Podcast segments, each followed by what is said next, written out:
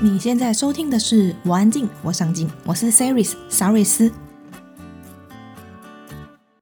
我安静，我上进是一个专为内向者打造的 Podcast 节目，在这里我们分享多元面向及有趣的故事，帮助你重拾热爱的事物，并活出你想要的样子。在网站里，我们也分享许多活出自己的内容，请在威廉网址上输入 c e r y s 点 c o，期待你在这一趟旅程收获满满。欢迎我们今天的来宾 Ian。二零一九年因为疫情大爆发而被滞留在澳洲，开始长达一年多的房车生活。年纪轻轻的 Ian 享受着半退休的生活，到底他是怎么做到的呢？找到自己想要的生活方式，是否只能在退休后、创业后或者赚到第一桶金才能拥有呢？退休的生活真的没有烦恼吗？他如何在逆境中练就选择快乐面对的心态呢？就让我们来听听 Ian 的分享，也欢迎加入我们的脸书社团。我们的社团很安静，社员也很上进哦。正所谓安安静静又一天，上进上进又一年。没错，请在脸书上搜寻“我安静，我上进”，就可以找到我们了。你准备好了吗？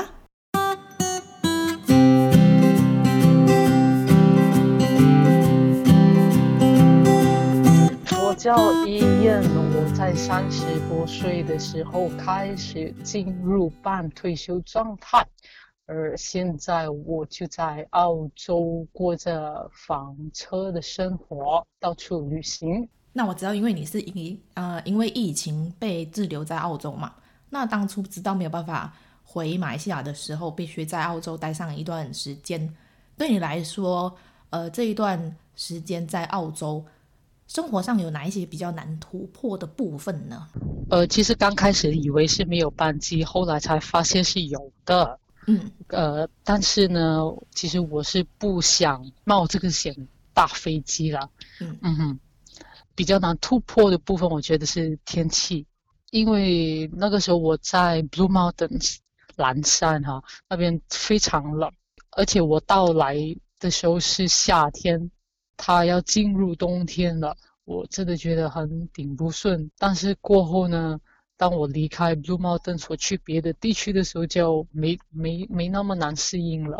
然后还有的话就是房车的生活很不一样啊。我我这里先跟大家说，我们想象的房车生活会是那种里面是有呃厕所，然后可以煮东西吃的嘛。然后我看伊恩尼的影片的，你的房车是。很像，哎，那个叫什么？你连躺着的时候，你的你跟车顶的那个距离是伸手很快就捧得到的那一种。哎，哦，那个是我第一次租的房车，那个真的是车顶比较普通，就是比如普通的一辆货车。对，所以我连坐都坐不直的。对，就是只能平躺在那，你没办法坐起来。对，那个是我租了一个月，然后第二个月呢，我就买了一辆新的。我买的这辆，它的车顶是挺高的，可以在里面站着都没问题。嗯嗯，那房车生活一向来给别人感觉就是无拘无束。那影片里面，你除了分享房车生活不为人知的一面，其实也让我看到你在面对困难的时候展现了乐观。就是比如说刚刚你说第一台那个房车，你那个轮子卡在泥土里面没办法动，我以为你要去求救的时候，你竟然在旁边吃面完 全不知道你在出哪一招，你知道吗？不按理出牌啊！对，我想说没事你，你有事吗？你去找救兵吧，吃什么面？那我那时候跟你聊，你就说，其实人生是一种充满选择的游戏。那来跟我们聊聊，你在面对逆境的时候，选择乐观面对的好处有哪一些，以及你怎么调试你的心态的呢？我我觉得这个我主要把它分成两个，一个是不能改变的状况，另外一个是可以改变的状况。嗯，你看可以改变的状况就是我自救啊，对不对？我我我不我不能改变的是轮子被陷在泥了，我这个我不能改变的状况。嗯，可是我能改变的就是，呃，我我可以选择。我要在那边觉得我自己很可怜，还是我要救我自己？所以我就开始动手救我自己了。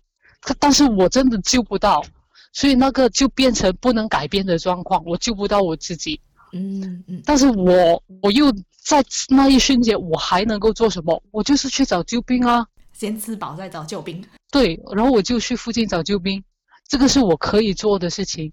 可是救兵迟迟不来，哎，他们很忙啊。这个我也是不能改变的状况，对不对？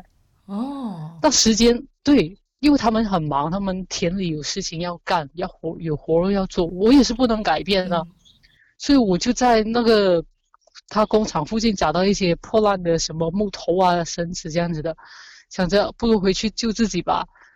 呃，这个是我可以改变的，可是我还是救不到，不如先吃个面包，反正我都不能够改变他们几点过来救我，嗯，对不对？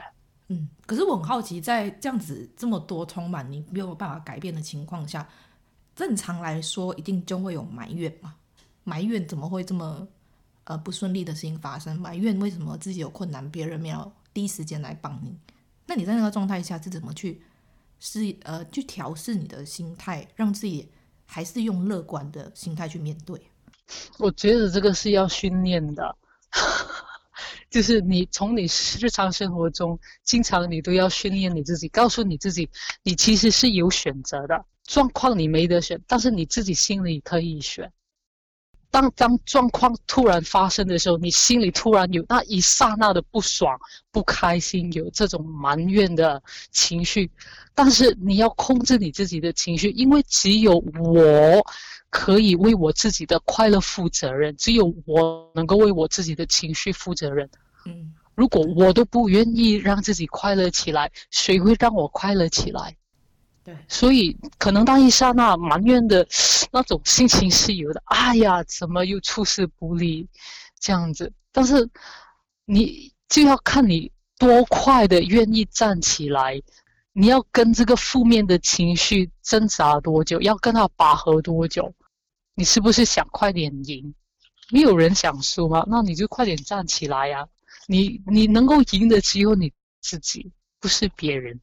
你是在什么状况下意识到你自己可以有很多选择，而不是只有埋怨？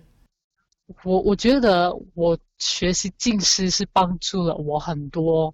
这方面的发展吧，这张这方面的成长，嗯，好，然后过后，因为我自己也是有就是学心理学的嘛，嗯，对，然后他心理学系里面也有一个 theory，叫什么理论？理论啊，就是心理学里也有一个理论，就是他有一个 A 和 B，以前的人他的思维就是，当某人骂我。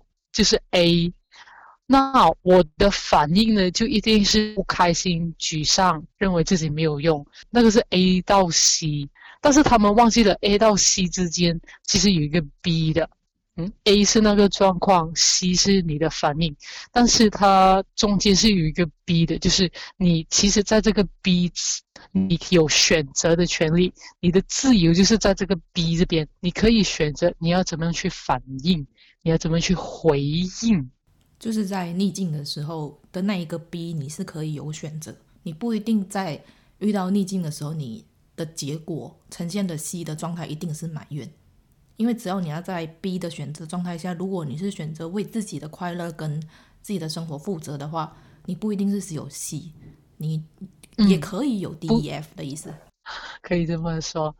就是很多人埋怨没有自由啊，我被生活的压力啊、付出这啊、家庭啊、呃什么什么什么的，嗯，什么借口都好，他其实他忘了他自己有选择的自由，他有选择的权利。那像刚刚你在自我介绍的时候有说到，你现在已经在过着半退休的生活。哇，这个讲起来，因为你现在也很年轻，才三十几岁，就已经在过着 半退休的生活。那过往的上班族生活是什么让你意识到你自己想要的跟别人不一样？那你在发现自己跟别人不一样的时候，你又是怎么去调试自己的心情，然后找到你想要的生活呢？我我我觉得就是很多人他们努力工作，就是希望在某个岁数就能够。开始退休啊，开始享受生活啊。嗯，那么这句话都说了，他们就是想着某个岁数才退休享受生活。如果他是想着五十五岁退休才享受生活，那么你们就慢慢等五十五岁吧。有人觉得哦，我要创业后我才能享受生活，那你就慢慢等啊，等你创业过后吧。啊，当当你创业过后，他们可能又会想着，呃，我想要公司有一百个员工、一千个员工后，或者是等公司上市后，或者是等我有了什么牌子的车，有多大的洋房过后，我才退休享受生活。其实。讲真的，我本身觉得你到了那个时候，可能更加难退休。嗯，因为想要的更多了。我我觉得第一，因为你承担的更多，你有更大的责任了。嗯，然后第二就是，好像你所说的，当他有了这个过后，他可能还要更多的，就是觉得哎，有更好的，哎，原来还有更好的。我觉得是人的这个心态，他的这个想法，就是他觉得他要到了某一个阶段。他要赚了第一桶金，他才退休。那很多时候，现在的人我们看到赚了第一桶金不够，还要第二桶，还要十多桶，就是是他的这个心态。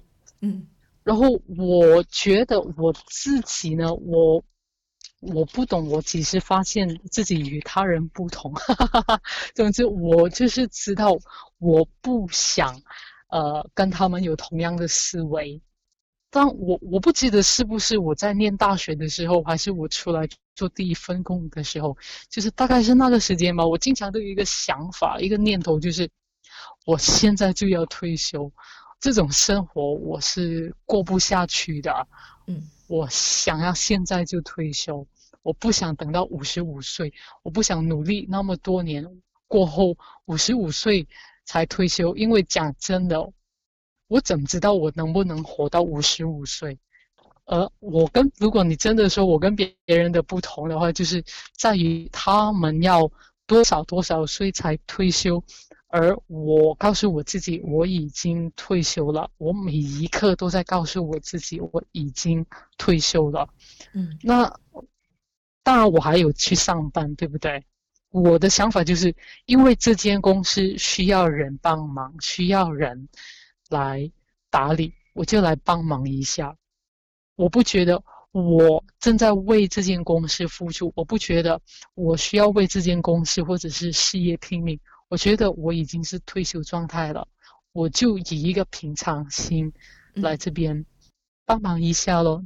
你需要什么，你跟我讲哦，我就帮你做好它哦，很轻松啊。我就觉得这样子的生活会好很多，而不是给自己很多。无形的压力，我一定要做到主管的位置啊！我年底了，公司一定要升职啊，或者是调高我的薪水啊，这样子。嗯，所以你说的退休的生活是指，呃，不是什么都不做，因为当时你已经调试了你自己的心态，呃，你还是有在工作，但是你说的退休是指你不再追求。社会所赋予成功的价值观，比如说，就是像你说的，我一定要做到什么职位，我一定要当个主管，我一定要是管理阶层，然后我一定要有什么房子，我一定要什么嗯名车的这一种。所以你说退休是指你不要，你不想让自己去像一般的人去追求所谓的成功，所以你要退休。因为成功的含义是对每个人来说都是不一样的。嗯。那我要做的就是，第一，我身体一定要健康，因为身体不健康的话，什么事都没有用。嗯嗯嗯，对。然后第二，我要为我自己的快乐负责任。除了快乐以外，我当然呃，这个经济上我也要对我自己负责任。我不是那种，我要我只是追求快乐，而不在乎我的经济能力如何。那么就变成不负责任了，因为你说你要退休，我想大家可能都会想说，那我回家跟我爸妈讲说我要退休，我还要过跟别人不一样的生活，你们养我。那个不是叫退休，那个叫死小孩，不为自己人生负责。我那那那比较多是逃避吧，我觉得对是逃避，逃避。呃，责任吧，对自己的责任跟你本身应该需要做的事情。因为我相信，像你刚刚说的，成功有很多种定义，每一个人的对成功定义不同。今天也不是说你想要去追求名车，你想要追求需要住大房子，你想要追求名牌是一种错误，而是你需要更有意识的去认知到，这是不是你真正想要的。像你就已经，呃，那时候就已经认知到这不是你想要的，你想要的是一个更能够让你的。内心可以更轻松的去面对生活，所以同样的，你也有在工作，而不是说我我追求心灵自由，你就不工作了，你还是有在工作，只是心态上的转变是，你不会去追求说，我今天做这份工作，我就是要求你一定要给我同等的回报，你今天没有给我升职，我就给你辞职，就不是不是像一般的上班族的心态啊。因为有些有有些时候，有些人就是得失心太重，他觉得。我付出了，你一定要看到我的付出。如果别人看不到，他会更加努力的，就是为了证明自己存在的价值。嗯，那为了证明这个呢，其实我在进师学习的时候，有一位长辈，他他讲过这句话，我很记得。那种人外表看起来很干货，你知道吗？就是。呃，能做大事，能干大事，就是让别人看起来特别不一样的，就是想要显示自己的能力，想要证明自己存在的价值。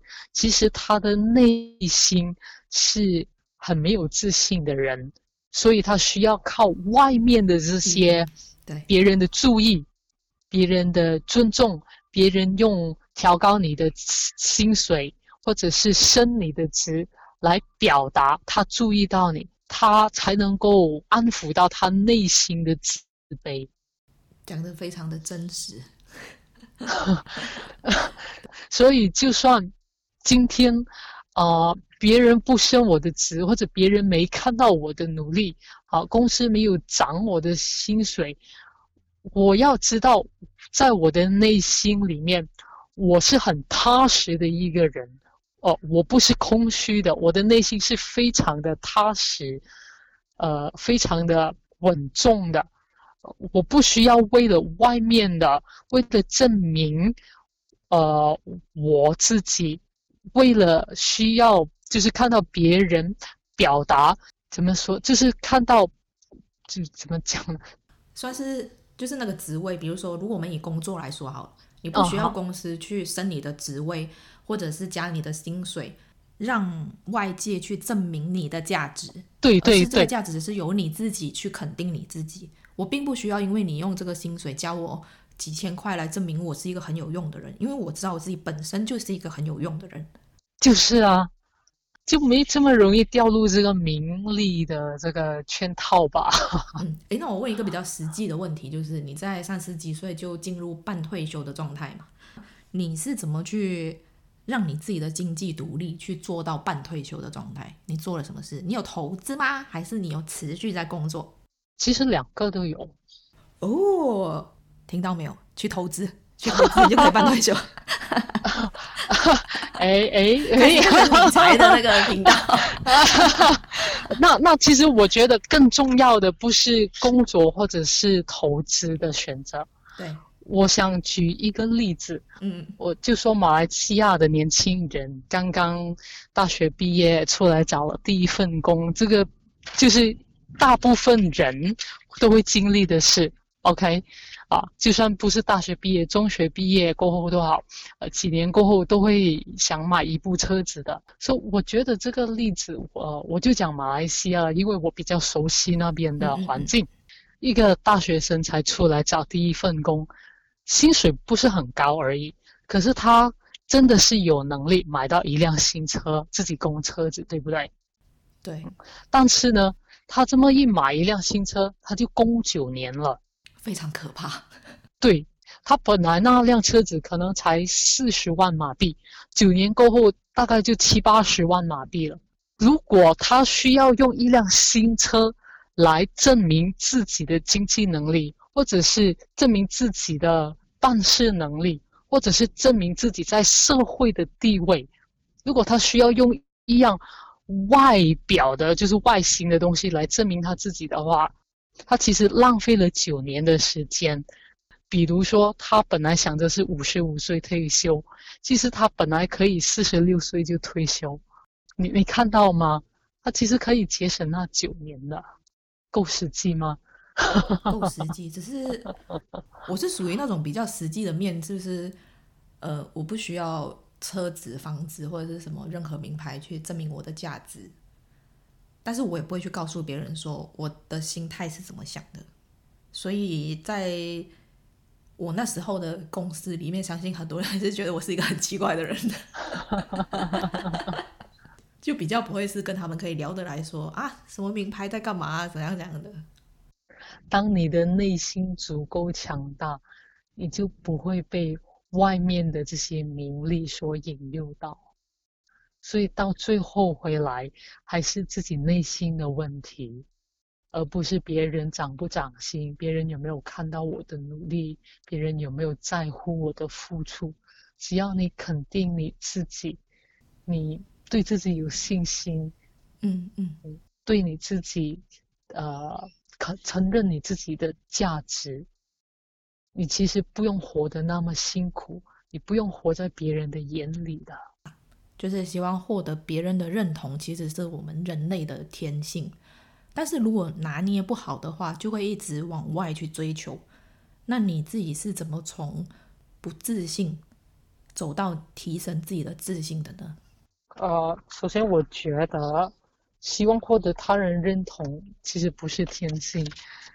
如果一个人有这种希望获得别人认同的话，我觉得那比较是因为他内心的空虚，所以他向外寻找。呃，别人的认同来填满自己内心的那种懦弱。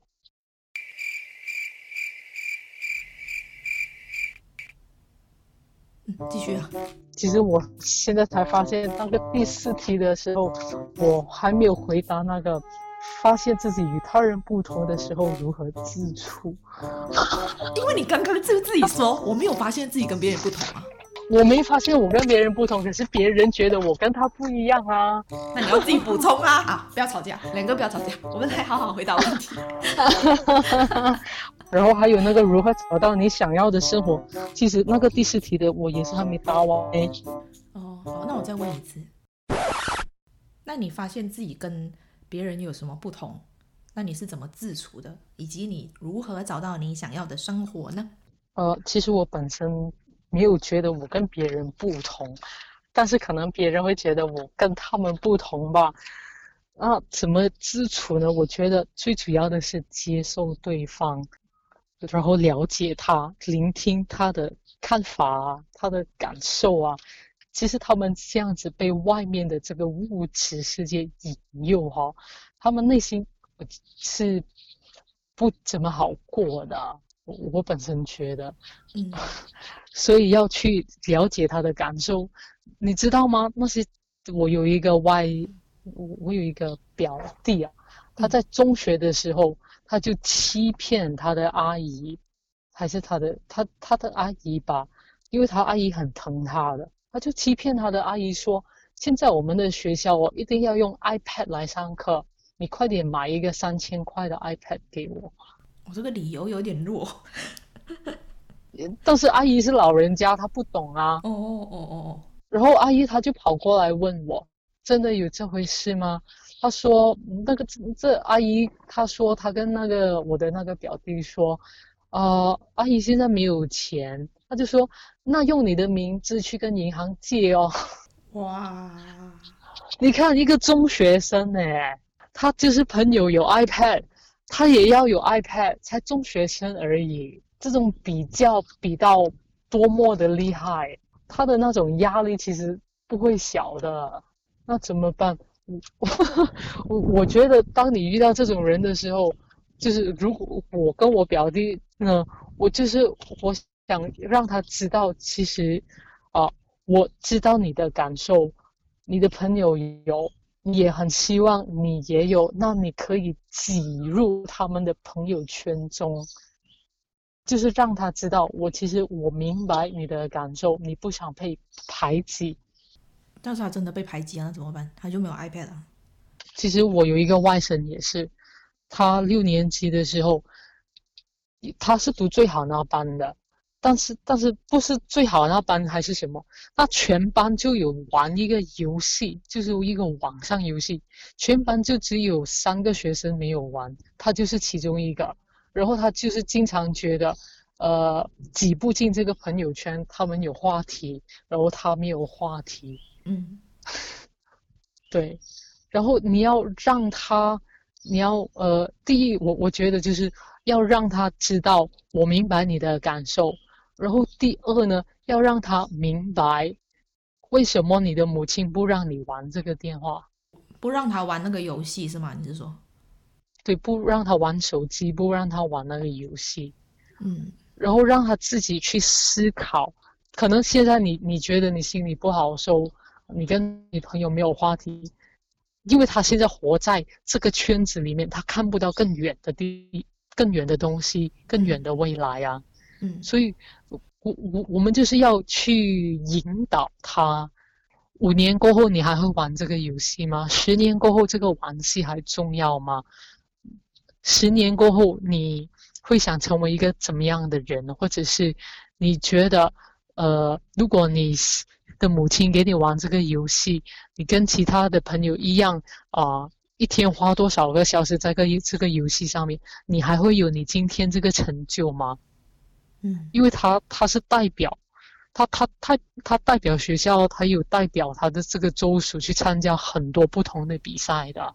哦，他是下棋西洋棋高手，对，而且他是全国数学比赛啊，呃，排名一百之前的。哇，对，超聪明的一个孩子，都不用我们特别去教他，所以我就我我们要去引导他，嗯。你觉得，如果你经常玩这个游戏的话，你你五年后、十年后，这个游戏会给你带来什么成就？要让他自己去自己去思考，而不是说，因为我我是你的长辈，你就要听我的。我觉得主要还是在他们这个年龄的时候，跟同才，就是跟他们同学一起玩，对他们来说也是一件很重要的事情，因为这也是一个团体的生活，他会想要跟。大家一样，也是一件很正常的事情啊。嗯，是是。那我就觉得我可以回答你下一个问题，就是，呃，如何找到你想要的生活？好，来。啊，就是多尝试不一样的生活。我我我觉得这个我自己本身都一直在用这，都一直在学习的东西，就是。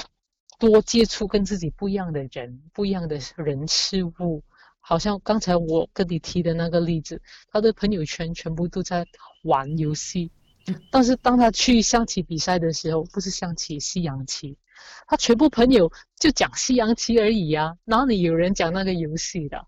就是不同的圈圈呐、啊。所以你要去尝试，你要多接触不同的人，而且我觉得你要打开你自己的心胸。去接纳、去接受别人的不一样，而这个不代表我要被他们影响。我只是去尝试一下，看看这个是，看看这个生活适不适合我，看看我喜不喜欢这样的生活方式，然后我才能够最终以我自己的生活经验去找到我想要过的生活。接触新的环境，去不同的地方。或者是去一个完全没有人认识你的地方，你去尝试跟不同的人生活，你真的是学到好多好多好多东西哦，因为真的是大开眼界的东西。可以分享一个你觉得你在尝试跟很多人相处过后，你最大的改变是什么吗？我最大的改变就是我自己成长了吧，我对自己更有信心，我更加知道我想过的生活是怎么样的。你想过的生活是怎么样的？就是我现在过着的生活。如果你现在在我面前，我一定打你。哎、欸，我现在很知足嘛。我不是打你那个，我是打你，你没有回答到问题。你现在生活是怎么样生活？你要解释啊！我觉得就是第一，你不用，你不需要为五斗米折腰，可是还是要吃饭呢、啊。你要吃饭，这个肯定的，但是你不需要为他而烦。嗯，你不需要为柴米油盐而烦。嗯、呃，你不需要为啊、呃、这个糖涨价了一块钱而烦。这样子的东西，就是这些投诉的东西是不会在你的生命中出现的。I mean，至少对我来说，我是不允许他们在我的生活上出现的。经常投诉，哎呀，很晒呀，而第二天下雨了，哎呀，下雨了，你想怎么样？然后出门，出门遇到男人，哎呀，男人；出门遇到女人，哎呀，女人。我我听过一个演说家，他说有一个月圆的晚上，他们坐在外面赏月，而就有人说：“哇，今天的月亮好圆，好漂亮。”然后就是有一个很爱抱怨的人，他说：“是啊，可是天太黑了。”就是你看多好的事情，他的是个心态呀、啊，都因为他的这个心态，就多好的事情，在他的面前都变成不好的事情。而多糟糕的事情，对一个心态很开朗、很很很能接受、接纳的人来说，多不好的状况，都变成是一种挑战、一种刺激、一种精彩。社会赋予成功价值，就是像我们刚刚提到，需要具备特定的条件啊，比如说购买某个牌子的车子，或者是戴某个名牌的手表，做到某个职位，或者是住在哪个地区。然后这一些背后的动机，其实都是源自于希望获得他他人的认同，想要在外在的物质让别人去肯定自己。那我相信所有的外在，呃，结果都是去彰显源自于内心的匮乏。希望获得他人认同是一种天性，但是如果拿捏不好的话，就会一直往外的追求。那你是怎么从不自信走到自信的呢？嗯，首先我觉得希望获得他人认同不是天性，呃，希望获得他人认同是因为内心的空虚，所以他开始向外寻找，希望用物质或者是名利、地位等等来填满他内心的空洞。当我自己在十多、二十多岁。就是还年轻的时候，我自己曾经也有一段不自信的过渡期吧，我觉得，嗯嗯，但是我要相信我自己，呃，这个这一切总会过去的，因为尤其是二十多岁刚出来社会工作，呃，特别就是很希望能够，就是希望自己能够跟社会上的其他人一样。有车子，有房子，然后有一个高的地位，或者是不错的职业等等。嗯，但是就是有一段过渡期，但是我自己要相信我自己，其实它会过去的。那我要让这一个过渡期比较快速一点过去呢，我首先我觉得有几样东西我自己心里要明白，我要获得我的成功。就是，首先我要把小事情做好，不是因为我在公司的职位是新来的职员，哦，我就觉得我不能够做大事，我就不能够去影响别人，或者是影响公司的决策。我要相信，就是当我把小事情做好过后，一百件小事情做好过后，它其实就累积成了一个大成功。嗯，一座大山其实都是由无数的小石头堆积起来的，对不对？对，你想要干大事，你想要干大事，你想要好像一座那么宏伟的山，别人远远就看到你，哦，它就是那座山。你其实你都是从一小块一小块的石头堆积起来的，所以我在那个堆积起来的那个过程，我就要很有耐心，我要告诉我自己。嗯总有一天你会出人头地，但是首先，我堆积的这些石头，我要把它堆好来，我要把它堆稳，我要把这件小事情做好。我堆了一百颗、一千颗、一万颗石头过后，这个根基稳了，别人四面八方的人都看到我。我我想要问一个问题，哦，刚刚不是说希望获得他人认同不是一种天性吗？是因为他们心里空虚，所以需要别人认同吗？那你把自己做到一座山这么大，嗯、你要做大事，让别人看到你，不也是？希望获得他人的认同吗？这个是一个比喻啊，其实。我我觉得，好来，我我觉得没有人甘愿委屈于别人之下的。我觉得那个才是天性，就是呃，每个人都有一个上进心，希望自己能够进步。但是我这个进步，我不需要跟别人做比较，或者我。不是我，我把这个小事情做好，不是因为我渴望于别人看到我，嗯，但是我自己知道我有这份责任，把我的小事情做好。只要我把我自己的小事情做好，别人看不看到我，那是他的事情了。哈、别人可能看不到远处的那座大山，他只是看到他前面的那条那那块小石头啊。所以这个别人看不看到我，不是我的问题。我把我自己的小事情做好，我对我自己有信心，其实我是能成功的，这个就够了。那当然，我会觉得你也会遇到一些不相信你的人，呃，觉得你没有能力啊，觉得你不会成功啊，这样子的。觉得我这觉得这个时候，我更加要抽时间来跟我自己对话，来陪我自己，就好像，呃。人心情不好，他们总是向外去找找朋友啊，找找别人啊，找这个找那个。我觉得更重要的是，我要抽时间来陪我自己。嗯，相信我自己，你真的是可以的，只是时间上的问题。你是怎么陪自己的？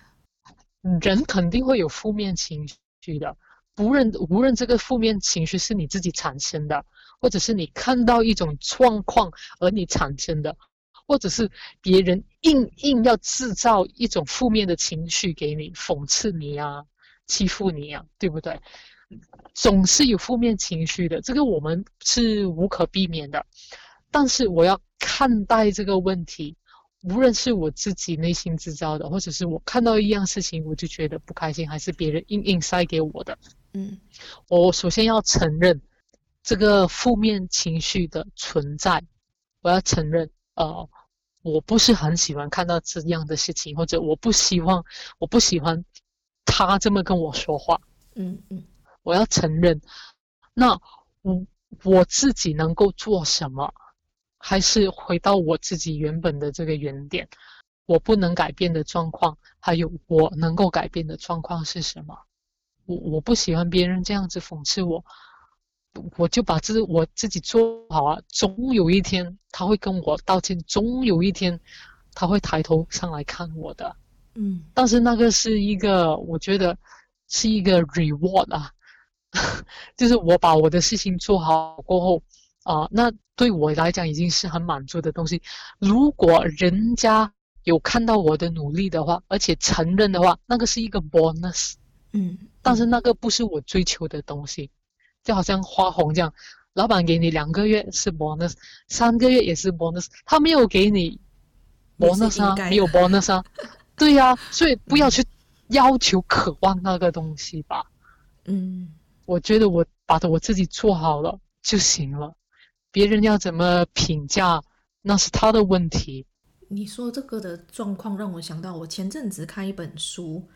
她是一个呃，好像是美军吧，一个女生，她是一个美军，然后好像是在伊朗、伊拉克的那一种地方打仗。然后有一次，她跟她的同伴就是被对方的军方抓到了，然后她就遭遇了一场非常很不人道的一个经历，她被强暴了。那个过程当中，他的同伴一直在旁边，只能眼睁睁看着他去遭遇这些事情。完全没办法救他。后来他们被呃获救了之后，他就分享他这一段经历。他就说，呃，发生这件事情不是他能够控制的，而且已经是一个事实了。然后他就说，嗯、但是我选择这一段经历不是影响我人生最大的一件事情，而是我如何看待这件事情，在我的人生中，这段经历一定是很难过的。这一件事情，它绝对可以帮助我去辨认出哪一些事情是我人生里面可以控制跟不可以控制的。所以从这件事情里面，他学会了，呃，我只做好我能够做的事情，我不能够控制的东西，我没办法理他，我就不会去想。像你刚刚说的那个状态，就是你要去分辨好哪些事情是你能够控制的，哪些事情是你不能控制的。你绝对可以去选择你在你可以控制的情况下去把那些事情做好。你这个个案令我想起一句话：别人对你的伤害已经够大了，你不需要再去继续伤害你自己。嗯，对。呃，当事人的。呃，内心需要非常的去强大，还有很清醒的去认知到这一点，因为你没有办法要求其他相同经历的人也有一样的心态，就真的是只能靠自己去走出来啊，也需要莫大的勇气。对，真的。但是我听到这个故事的时候，就觉得很很为这个女生感到心疼，然后也很佩服她的那种勇气。她后来也是因为这件事情，她就在。军中去担任那种辅导员，就是去辅导呃当兵之后会有一些心理创伤的人，他们怎么走出来。所以我觉得有时候有一些事情一定不会是一个很好的结果跟过程，但是你怎么看待它，绝对可以影响你往后的未来。那那你在过程当中有哪一些事情是你发现自己的自信慢慢长出来呢？还是去尝试把小事情做好？很多人就是心很急，就是要，嗯，起一座大山。但是你就是把这个小事情做好。哦，原来我搬得动一颗石头，我就对我自己开始长出了一点自信。我在搬第二颗石头，哎，原来我可以把这件小事情做好。那我的自信就是在这些小事情中慢慢培训出来，慢慢训练出来，培养出来的。嗯，我觉得真的是要相信你自己。我觉得自我肯定绝对是在作为一个人很重要需要学会的功课，真的，一生的功课啊。对，它可以解决很多问题啊。就是如果你能够肯定自己的价值的时候，很多很多经历会变得不一样。你可能不会变得这么去追求某个东西来证明自己了嘛，因为你已经能够从你自己自身获得力量。真的很重要，我觉得这个是我一生人的功课。那你的价值观是什么？首先，我要学会尊重我自己，别人才会尊重我。我首先我要学会爱自己，我才会获得真爱，而不是一味的向外要求你尊重我啊。嗯，哎，我做了这件事，你尊重我啊，或者是呃，我为你买冰淇淋了，你是不是应该爱我呢？所以我觉得，你首先要把自己内心的世界搞好，你把自己做好，别人就会因为你而改变，而吸引过来，而开始尊重你，开始学会爱你，珍惜你啊，还有承认你对工作，承认你自己的表现不错，你才有可能获得别人的青睐。如果你连自己都不相信，我觉得我自己一无是处，这样子，别人怎么可能看到你呢？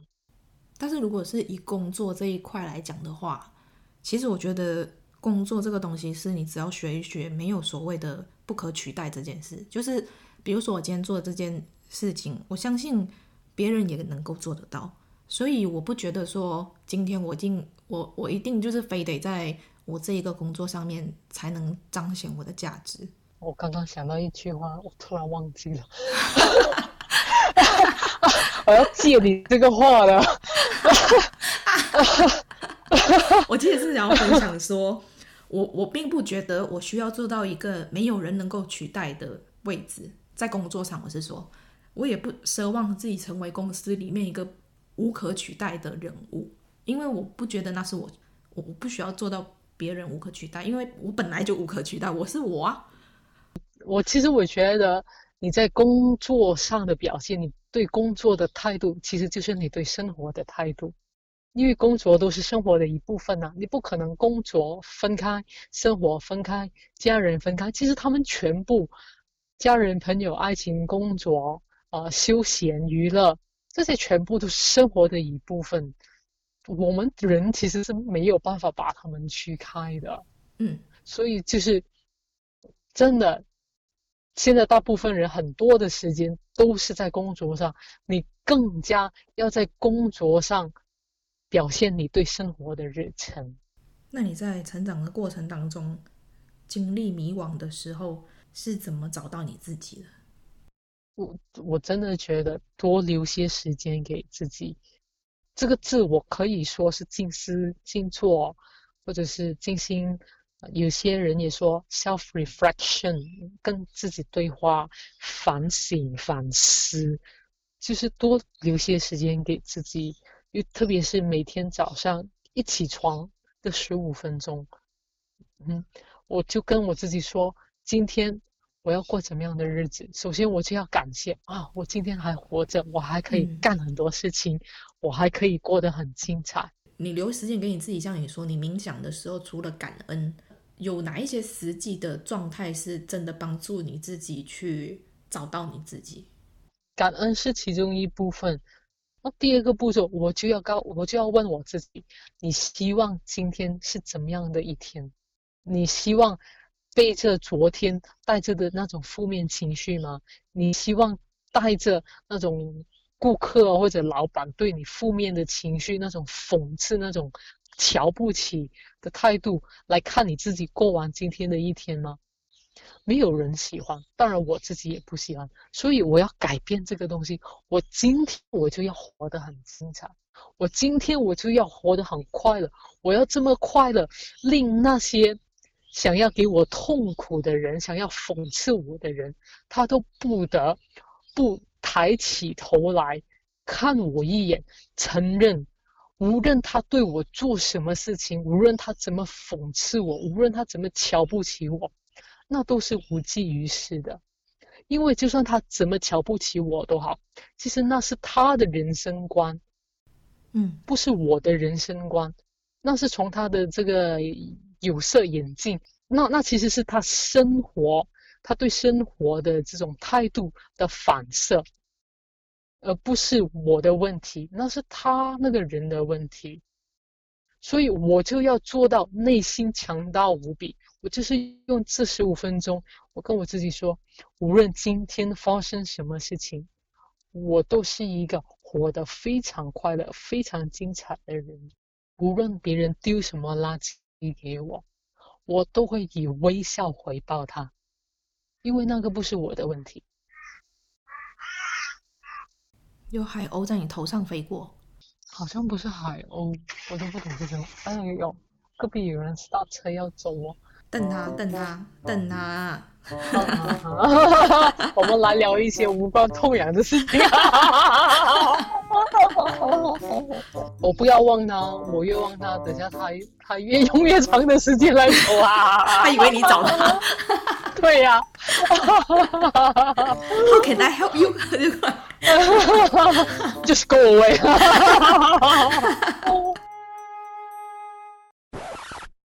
静静的和自己相处的时候，你才能够发掘到你自己的潜力。没有，没有人会突然啊、呃、来呃坐下来，我们谈天，让我发掘你的潜力，对不对？就说你最好的朋友啊，那个江湖术士，哦、你你可能什么天生会会怎样干嘛干嘛的。就就是，就算你身边最好的朋友啊、家人啊，哦，或者是你的上司啊，其实我们大部分的人，我是说大部分，我们很难会遇到这种所谓的这样子的贵人来，呃，静静坐下，告诉我你最近有什么烦恼吗？我可以怎么样提升你吗？很难的，就让我自己做我自己的贵人吧。对啊，我对，就是。不要去等别人啊，等天上天上掉下免费的午餐，真的，或者天上掉下一个贵人指引我那条路怎么走啊？我觉得不如我自己决定我未来的路要怎么走，让我自己去发掘我的潜力。对，我觉得除了你要呃花点时间留给你自己以外，那假设今天你已经够了解你自己了，你就是等不到机会表现的话，我觉得。你不需要去等那个机会，你自己去创造机会。你要去主动去帮自己找一个舞台。如果你认为你自己是一个很好的演员，你一直找不到好的剧本，那你就为自己搭建一个舞台，去演出你自己最好的那那一出剧给大家看，而不是一直在等说，我我都一直等不到我的伯乐，我是千里马，就是你也是在等待啊。但是我觉得有时候你自己要去主动去创造，而不要去拘泥。去想说，我很好啊，我就是等不到机会，那我就是命不比别人好。好，来最后一题，对你来说，什么是上进心？我觉得张上进心就是只要我今天比昨天进步了一点点，那其实就是上进心了。只要我今天愿意比昨天做得更好一点，那就是上进心。或者我给个例子比较。比较实际吧，呃，可能某人每天都是十二点钟才睡觉，他他也知道十二点钟其实算是迟睡了，不怎么好，对不对？对身体，呃，对健康不好。那如果你愿意把十二点钟提前半个小时，半个小时就够了，你不要逼自己今天就十点睡觉，嗯，你开始练习十一点半睡觉。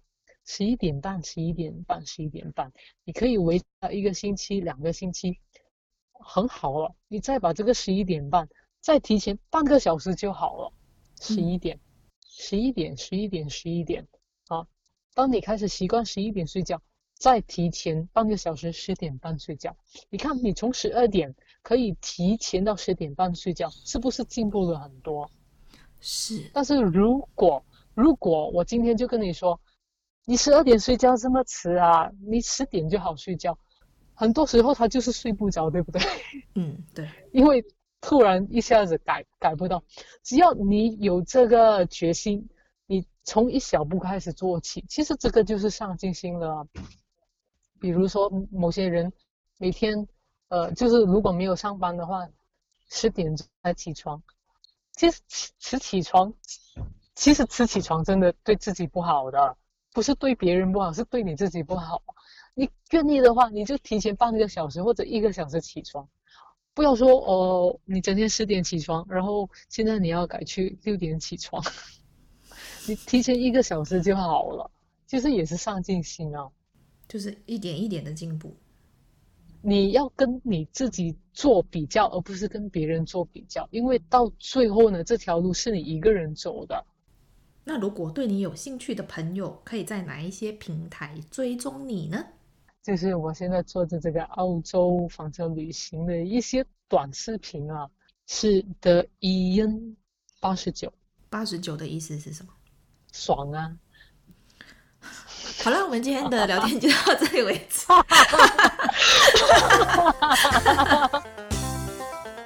如果你必须组团对抗一群丧尸，你会选哪三个人一起组团迎战呢？我会选一个加大炮的士兵，然后一个空军，然后就够了。那请说出一个你的优点。待人真诚。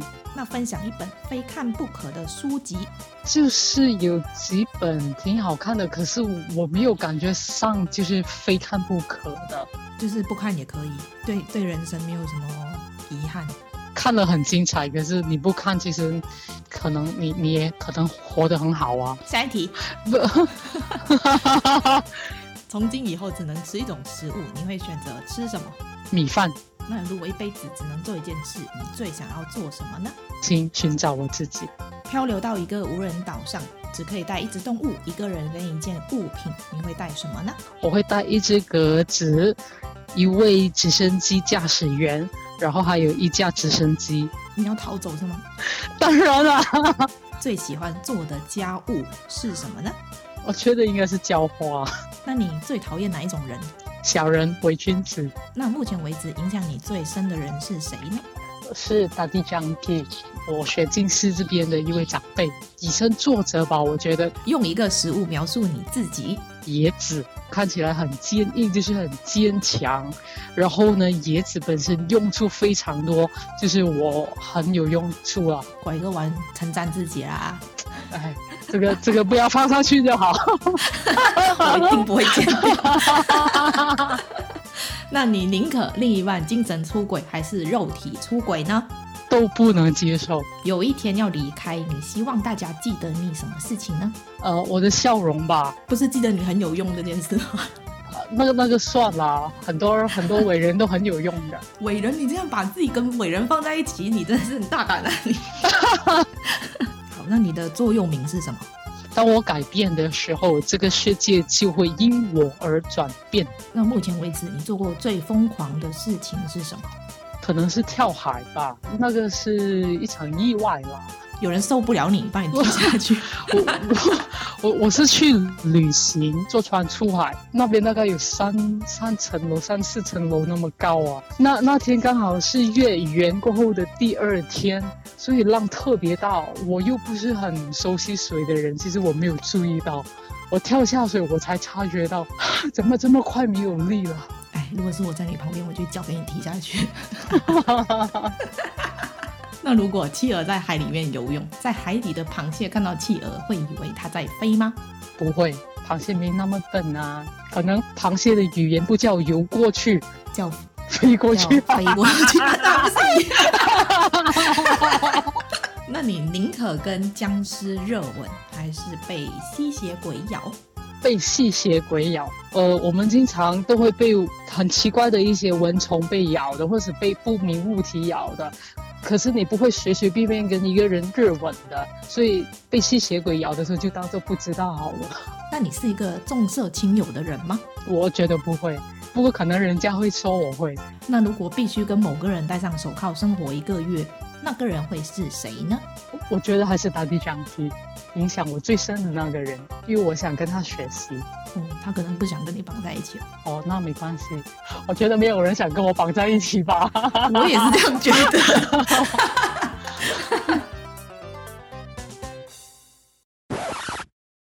如果你跟同伴同时被一群丧尸狂追，然后你手上工具只能救一个人，你会怎么做？救我自己。听到了，要跟他组团的人自己听到了。我我一定要救到我自己先，我才能够救别人嘛，对不对？哎、欸，我不知道。这个这个要自救才能救人的，呃，要自爱你才能爱别人。哦，好啦好啦。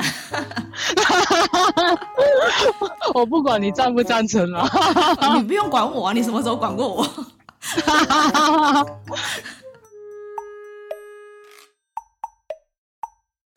听说上镜的人都在听，我安静，我上镜。如果你喜欢今天的内容，请在 Apple Podcast 上面给我们五颗星，并留言告诉我你的想法。